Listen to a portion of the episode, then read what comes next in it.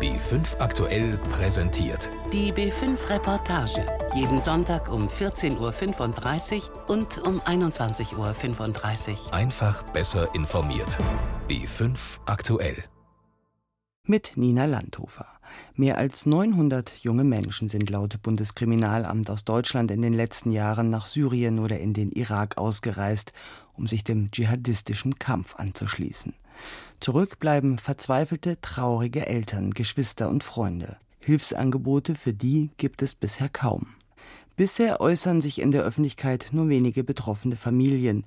Josef Römel ist es gelungen, Familien ausfindig zu machen, die erzählen, wie sie damit umgehen, wenn ihre Kinder in den Krieg verschwinden, wie sie um ihre Kinder kämpfen oder um sie trauern. Hören Sie die Reportage, wenn der Dschihad ruft, wie Verwandte mit Radikalisierung umgehen.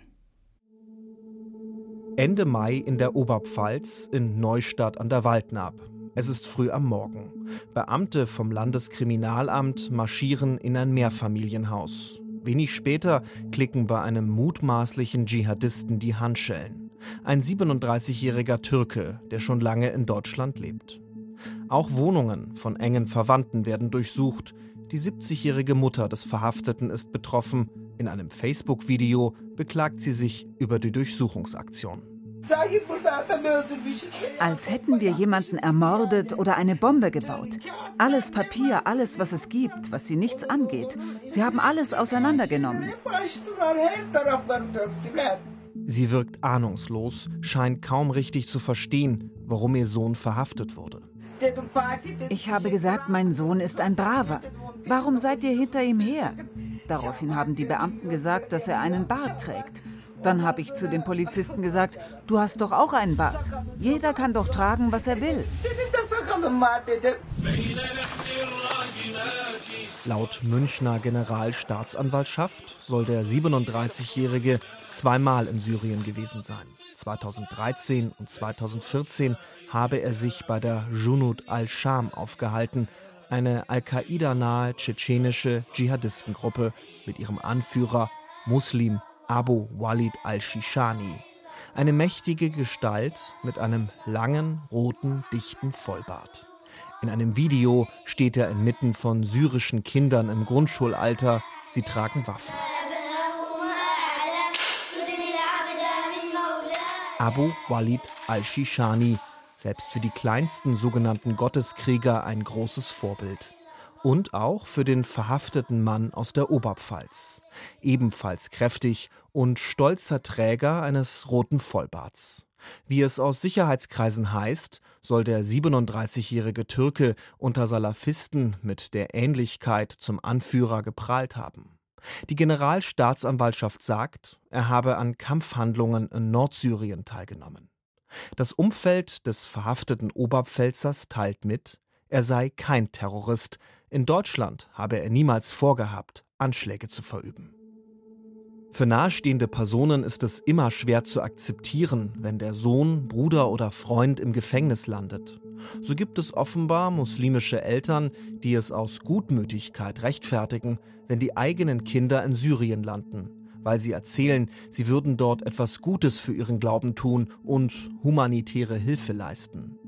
So wie folgender junger Mann aus Kempten im Allgäu, der letztes Jahr in Syrien getötet wurde. Ich komme mit ihm über einen Messenger-Dienst in Kontakt, als er sich schon im Kriegsgebiet aufhält. Über sein Handy erzählt er mir von einem Gespräch mit seiner Mutter daheim im Allgäu. Er beruhigt sie, sagt, dass er nur Güter verteilt. Sie hat gesagt, was machst du in Syrien? So, das war der Tag, so, wo ich mich gemeldet hatte aus Syrien. Es wollte halt nicht zu viel auf einmal sein, deswegen habe ich halt gesagt, ja, nee, ich verteile so Güter und so, beruhigt dich und so.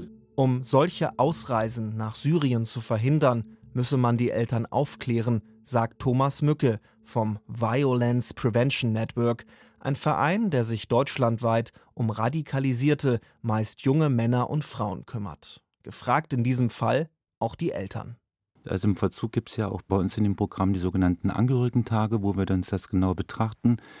Sind Eltern diejenigen, die man als Bündnispartner, Kooperationspartner sehen kann? Nicht die Schuldfrage, die bringt uns hier nicht weiter, sondern Verantwortung halt an die Punkte. Was bin ich bereit zu ändern, damit das Problem mit meinem Kind gelöst werden kann? In Bayern hat Violence Prevention Network vier Mitarbeiter. Sie gehen vor Ort, wenn Lehrer oder Arbeitgeber sich Sorgen machen, weil der Schüler oder der Angestellte seine Mitmenschen als Ungläubige beschimpft oder auf Facebook öffentlich islamistische Symbole postet. Die Problemkonstellationen sind sehr unterschiedlich, berichtet Thomas Mücke. Die Orte Neustadt an der Waldnaab und das nahegelegene Weiden scheinen ein besonders schwieriges Pflaster zu sein. Hier stößt der Bayerische Rundfunk auf ein enges Familiengeflecht. Eine Handvoll junger Männer ist in den letzten Jahren nach Syrien in den Kampf gezogen. Die betroffenen Familien kennen sich untereinander, sind teilweise miteinander verwandt. Nach der jüngsten Verhaftung sehen sie sich als Opfer von Justiz und Politik, wie im anfangs geschilderten Fall. Die Wohnung der 70-jährigen schwerbehinderten Mutter des angeblichen Dschihadisten wurde von schwer bewaffneten Beamten gestürmt. Die arme alte Frau wurde gedemütigt und liegt jetzt im Krankenhaus. Schreibt der Neffe der Mutter des Verhafteten auf Facebook. Der Neffe hat selbst einen Stiefsohn, der für Junot al-Sham gekämpft hat. Mehmet wurde 2014 in Syrien getötet. Wer war Mehmet? Schon häufig wurde über ihn berichtet, noch nie haben sich nahestehende Verwandte öffentlich geäußert. In einer Autobahnraststätte wenige Kilometer von Weiden entfernt ein Treffen mit Mehmets Schwager. Ja, ich denke, wir hätten ihm klarer machen müssen, dass seine Familie ihn braucht und dass das viel wichtiger ist, als am anderen Ende der Welt jetzt zu versuchen, die Welt zu verbessern. Der Schwager nennt sich Ibrahim, ist vor einigen Jahren vom Christentum zum Islam konvertiert. Mehmet, so sagt er, war für ihn mehr als ein guter Freund. Ich finde es natürlich sehr traurig, dass er nicht mehr bei uns ist. Ich kann ihn aber deswegen entschuldigen, dass er dieses Leid nicht ertragen konnte, obwohl ich es nicht gut finde, dass er dorthin gegangen ist. Und ich persönlich fände es besser, wenn er gar nicht erst aus Deutschland weggegangen wäre. Dann hätten wir ihn jetzt noch bei uns. Mehmet, ein begeisterter Fußballer und Torjäger, einer, der sein letztes Hemd gegeben hätte. Also wenn ich ihn angerufen habe, ob er mir helfen kann beim Wohnungsaufbau oder irgendwas, finanzielle Not, er hat jedem Menschen geholfen. Und er war immer, immer für einen da. Er ist einmal von seinem Zuhause aus mit dem Fahrrad in eine ganz andere Stadt gefahren, um mir zu helfen. Und hat seinen Koffer gepackt, seine Werkzeuge gepackt, um mir beim Wohnungsaufbau zu helfen. Das hat mich so überrascht. Also das ist ein sehr hilfsbereiter Mensch gewesen. Ibrahim wirkt hin und her gerissen. Zwar ist er gegen das, was Mehmet gemacht hat, aber er hat irgendwie auch Verständnis für seinen radikalen Schritt. Seine Familie hat das auch erst später erfahren und sie war nie dafür. Also sie haben es nicht gerechtfertigt, dass er da ist, aber sie haben ihn als jemand gesehen, der wenigstens gegen das Unrecht etwas machen will, obwohl sie es jetzt nicht gut finden. Sie haben halt gesagt, der Mehmet war schon immer so einer, der gegen Unrecht ist und der möchte jetzt auch dagegen vorgehen und wird nicht mehr zurückkommen. Schließlich dann die traurige Nachricht, Mehmet sei gestorben. Für Ibrahim bis heute unfassbar. Er hat Tränen in den Augen. Er hat sich damals eben wahrscheinlich gezwungen gefühlt, seinen Glaubensbrüdern zu helfen. Die wollten ein Gefängnis befreien, wo Leute vom Regime inhaftiert wurden. Und er ist dabei bei einem Luftangriff dann getötet worden. Ich finde das natürlich sehr traurig. Bei all der Trauer stellt sich trotzdem die Frage, Hätte Mehmets Radikalisierung verhindert werden können? Vor seinem Weg nach Syrien ist er nach Ägypten gegangen, um dort Arabisch zu lernen. Parallel dazu hat sich in Syrien der Bürgerkrieg entwickelt. Und wir waren immer der Ansicht, dass er beim Arabischlernen ist. Dann wurde uns mitgeteilt, dass er bei einer Hilfsorganisation ist. Und später haben wir dann mitbekommen, dass er aktiv beim Kämpfen dabei ist. Für Mehmets Familie, so hat es den Anschein, geht es aber gar nicht so sehr darum, einen Schuldigen zu finden. Am Anfang, also die Familie war sehr, sehr betrübt darüber. Also jeder war traurig. Die kleinen Geschwister haben einen großen Bruder verloren. Die Eltern haben ihren geliebten Sohn verloren. Ich habe meinen geliebten Schwager verloren. Es war für jeden sehr traurig gewesen. Jedes Mal, wenn wir an ihn denken oder Bilder sehen, kommen uns eigentlich die Tränen. Und wir sind traurig darüber, dass er äh, nicht mehr bei uns ist, aber hoffen, dass er an einem besseren Ort ist.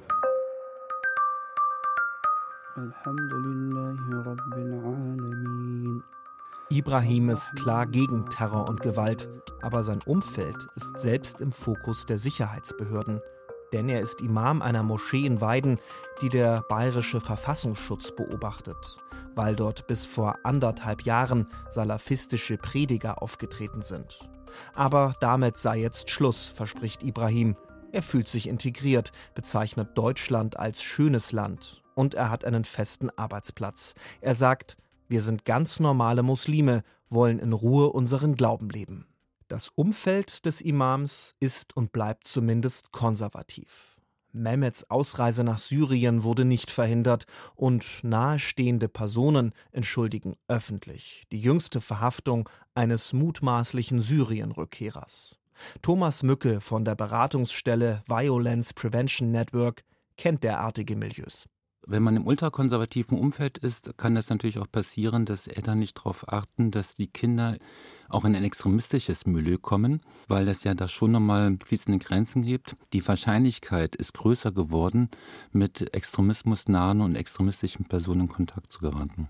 Mücke rät zu Geduld. Lehrer und Freunde könnten sich an Beratungsstellen wenden, wenn ihnen auffällt, dass sich jemand in der Umgebung radikalisiert. Mücke hält viel davon, Moscheen, die fern sind von extremistischem Gedankengut, in die Deradikalisierungsarbeit einzubinden. So wie eine Gemeinde in Berlin mit der Violence Prevention Network zusammenarbeitet. Ein Modell auch für Bayern? Derzeit gibt es so etwas noch nicht. Der Freistaat ist bundesweit bekannt für seine besonders kritische und restriktive Haltung gegenüber Moscheegemeinden.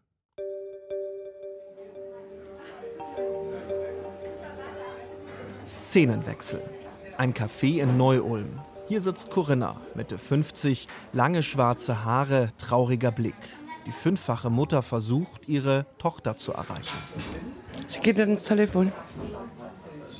Ist es immer so? Ja, meistens. Corinna senkt den Kopf. Ihre 27-jährige Tochter ist vor ein paar Jahren vom Christentum zum Islam konvertiert und sie hat Hüsrev nach islamischem Recht geheiratet, einen Sympathisanten der Terrormiliz IS. Der sitzt momentan im Gefängnis wegen Passfälschung und versuchter Ausreise in ein Terrorcamp. Die haben sich das Gehirn gewaschen. Die haben sie verdreht, die haben sie verpolt. Die war vorher anders, meine Tochter. Corinna kämpft um ihre Tochter. Da scheint ihr fast jedes Mittel recht. Seit einigen Monaten fühlt sie sich als Teil einer deutschlandweit vernetzten Gruppe, diese leiste Widerstand gegen den Islam. Die Ziele dieser Gruppe sind einfach, Menschen wie mir zu helfen und andere aufzuwecken, weil der Islam und die Scharia verträgt sich nicht mit dem deutschen Grundgesetz und hat hier in Deutschland nichts verloren. Sie erzählt, sie habe vor einigen Monaten über einen öffentlichen Aufruf im Internet nach Unterstützern gesucht und sei dann auf die Widerstandsgruppe gestoßen. Die Frau möchte aber auf keinen Fall in die rechte Ecke gerückt werden. Ich habe noch nie was gegen Ausländer gehabt oder gegen Menschen aus anderen Ländern.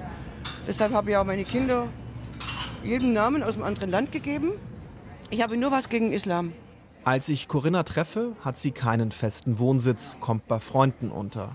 Sie wisse nicht, ob sie in Neu-Ulm bleiben wolle, erzählt sie. Sie lebe derzeit von Spendengeldern der Widerstandsgruppe. Die unterstützen mich seelisch, moralisch, psychisch. Wir telefonieren, von meinem Arbeitsgerichtsverfahren. Die haben mir einen Anwalt besorgt. Also die helfen mir sehr, die Gruppe. Und in die Gruppe ging es mir heute bestimmt schlechter. Die konvertierte Tochter ist wütend auf ihre Mutter, weil sie an die Öffentlichkeit gegangen ist. Corinnas Freunde bezeichnet sie als Pegida-Leute.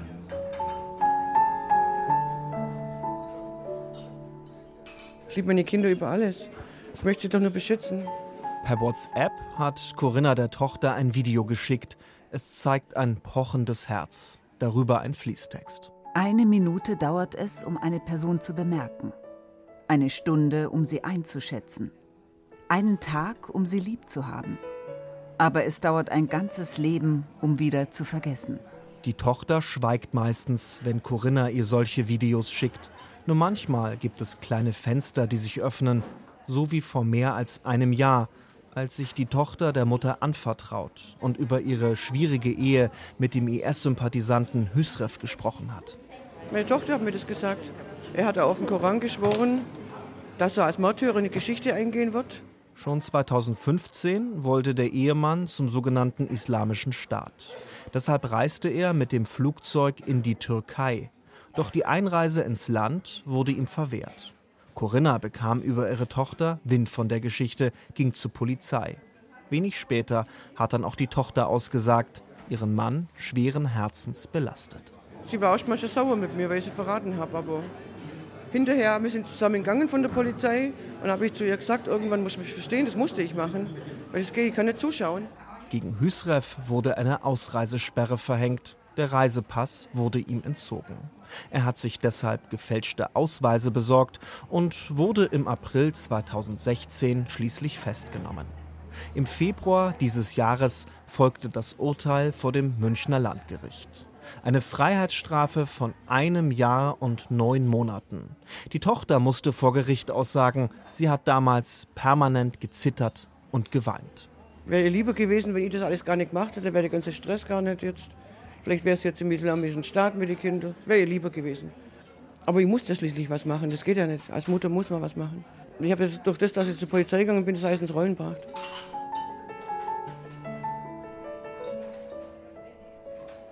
Sie konnte ja nicht lügen, weil sie gläubig ist. Verstehen Sie? Sie konnte ja nicht lügen. Sie war ja beim Arzt. Sie wollte eigentlich gar nicht auf die Gerichtsverhandlung. Sie hat sich ein ärztliches Attest geholt. Sie wollte nicht aussagen gegen ihn. Der Richter hat gesagt, er kennt das ärztliche Attest nicht an. Sie muss Aussage machen gegen ihn, weil sie nach dem deutschen Recht nicht verheiratet ist mit ihm. Und wenn sie keine Aussage macht, dann nehmen sie es in Beugehaft. Wie konnte es so weit kommen? Auf Bildern wirkt die Tochter lebensfroh, ist geschminkt, trägt sogar einen Nasenring und hochhackige Schuhe.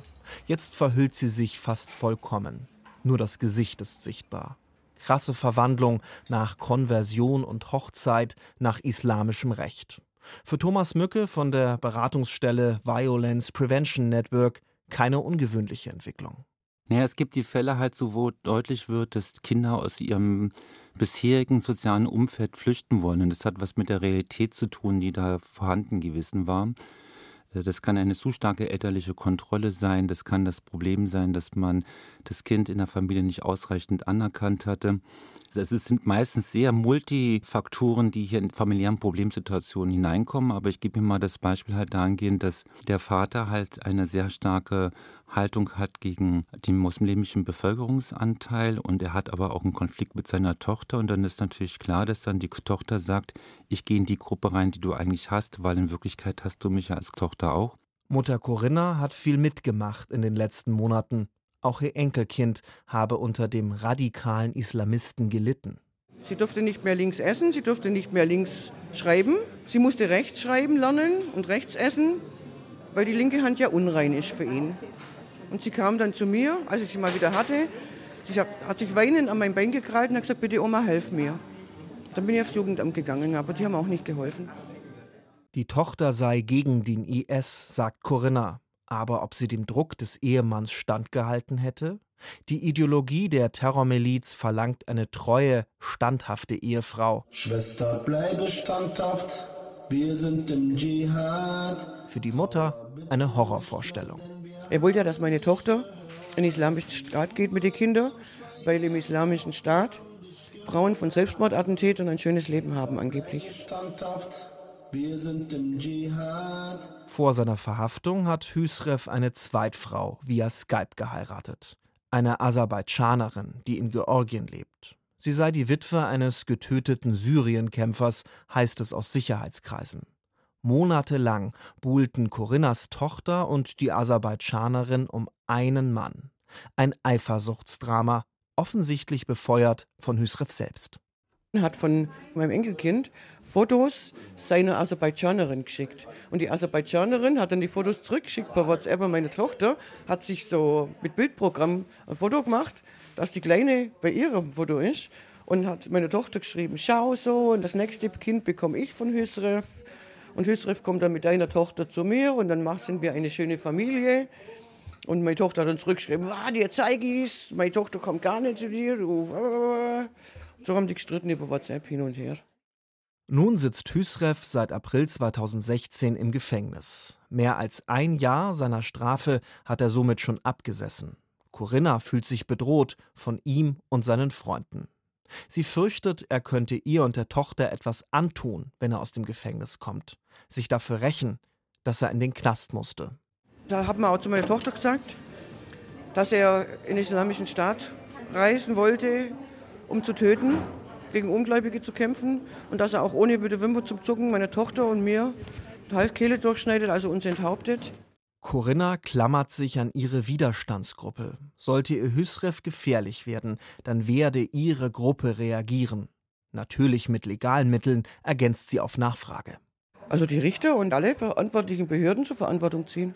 Wenn mir was passiert, tragen die alle ja Mitschuld, weil das kann ja nicht sein, dass er töten will und trotzdem nur so eine kleine Strafe im Gefängnis. Das ist ja das ist Unding. Hüsrev habe den Islam in die Familie gebracht, berichtet Corinna. Seinetwegen seien auch zwei ihrer Söhne konvertiert. Für mich ist das auch unverständlich. Meine Kinder, ich habe sie ja von klein auf Bibel gelesen mit den Kindern, ich habe sie christlich erzogen. Meine Kinder waren zum Beispiel die einzigen in der Grundschule, die wohl in den ersten vier Klassen das Vater Unser und das Gegrüßet Maria beten konnten. Kinder aus unsicheren Familienstrukturen sind besonders empfänglich für Radikalisierung. Kinder, die daheim geschlagen werden oder deren Eltern den Islam offensiv bekämpfen so wie Mutter Corinna. Ein verzwickter Fall sei das, sagt Berater Thomas Mücke vom Violence Prevention Network. Die Herangehensweise wäre jetzt hier, das Gespräch mit der Mutter zu suchen. Ich würde immer bei Eltern erstmal versuchen zu appellieren, es geht ja erstmal um ihr Kind. Und ich gehe immer davon aus, dass da auch eine tiefere Emotionalität da ist zu dem eigenen Kind. Und dann kommt natürlich irgendwann auch mal die Frage, was ist ihnen eigentlich wichtiger, einer bestimmten Ideologie zu folgen, die auch dazu führt, dass sie sich von ihrem Kind entfremdet haben oder ist die Entwicklung ihres Kindes ihnen wichtig? Auch Eltern deutlich zu machen, das, was mit dem Kind passiert ist, das hat auch was mit mir zu tun. Corinna hat schon mit einer Beratungsstelle Kontakt aufgenommen. Aber bisher ist es bei zaghaften Telefonaten geblieben. Die Widerstandsgruppe ist ihr echter Rückhalt. Dieser habe ihr sogar ein Interview mit einem Monatsmagazin organisiert. Kompakt, so der Name, gilt als Sprachrohr rechtspopulistischer Bewegungen in Deutschland. Das Magazin verbreitet Verschwörungstheorien und verteufelt den Islam. Einige Wochen nach dem Treffen mit Corinna erscheint der Artikel, ein alarmistischer Text. Gezeichnet wird ein Bild einer Frau, die sich vor den bösen IS-Sympathisanten verstecken muss, die nicht mehr in Ruhe leben kann und aus ihrer Heimat vertrieben wurde im folgenden Auszüge. Ein Hotelzimmer irgendwo in Deutschland. Das Treffen mit Corinna kann nur unter strikter Geheimhaltung stattfinden. Seit vor etwa fünf Jahren ihr Kampf um die eigene Familie begann, lebt sie in Angst. Ihrer bayerischen Heimatstadt Neu-Ulm musste die fünffache Mutter den Rücken kehren, ihren Freunden, ihrer Familie Lebewohl sagen. Ein übertriebener Text, der offensichtlich Vorurteile gegenüber dem Islam schüren will. Ein paar Tage später, nachdem der Artikel erschienen ist, erhalte ich einen Anruf von Corinna. Sie erzählt, die Tochter habe den Text gelesen und wolle sie jetzt anzeigen. Der Kontakt sei komplett abgebrochen. Corinna weiß nicht mehr weiter. Eine Lösung ist kaum in Sicht. Sie hörten die B5-Reportage, wenn der Dschihad ruft, wie Verwandte mit Radikalisierung umgehen, von Josef Römel.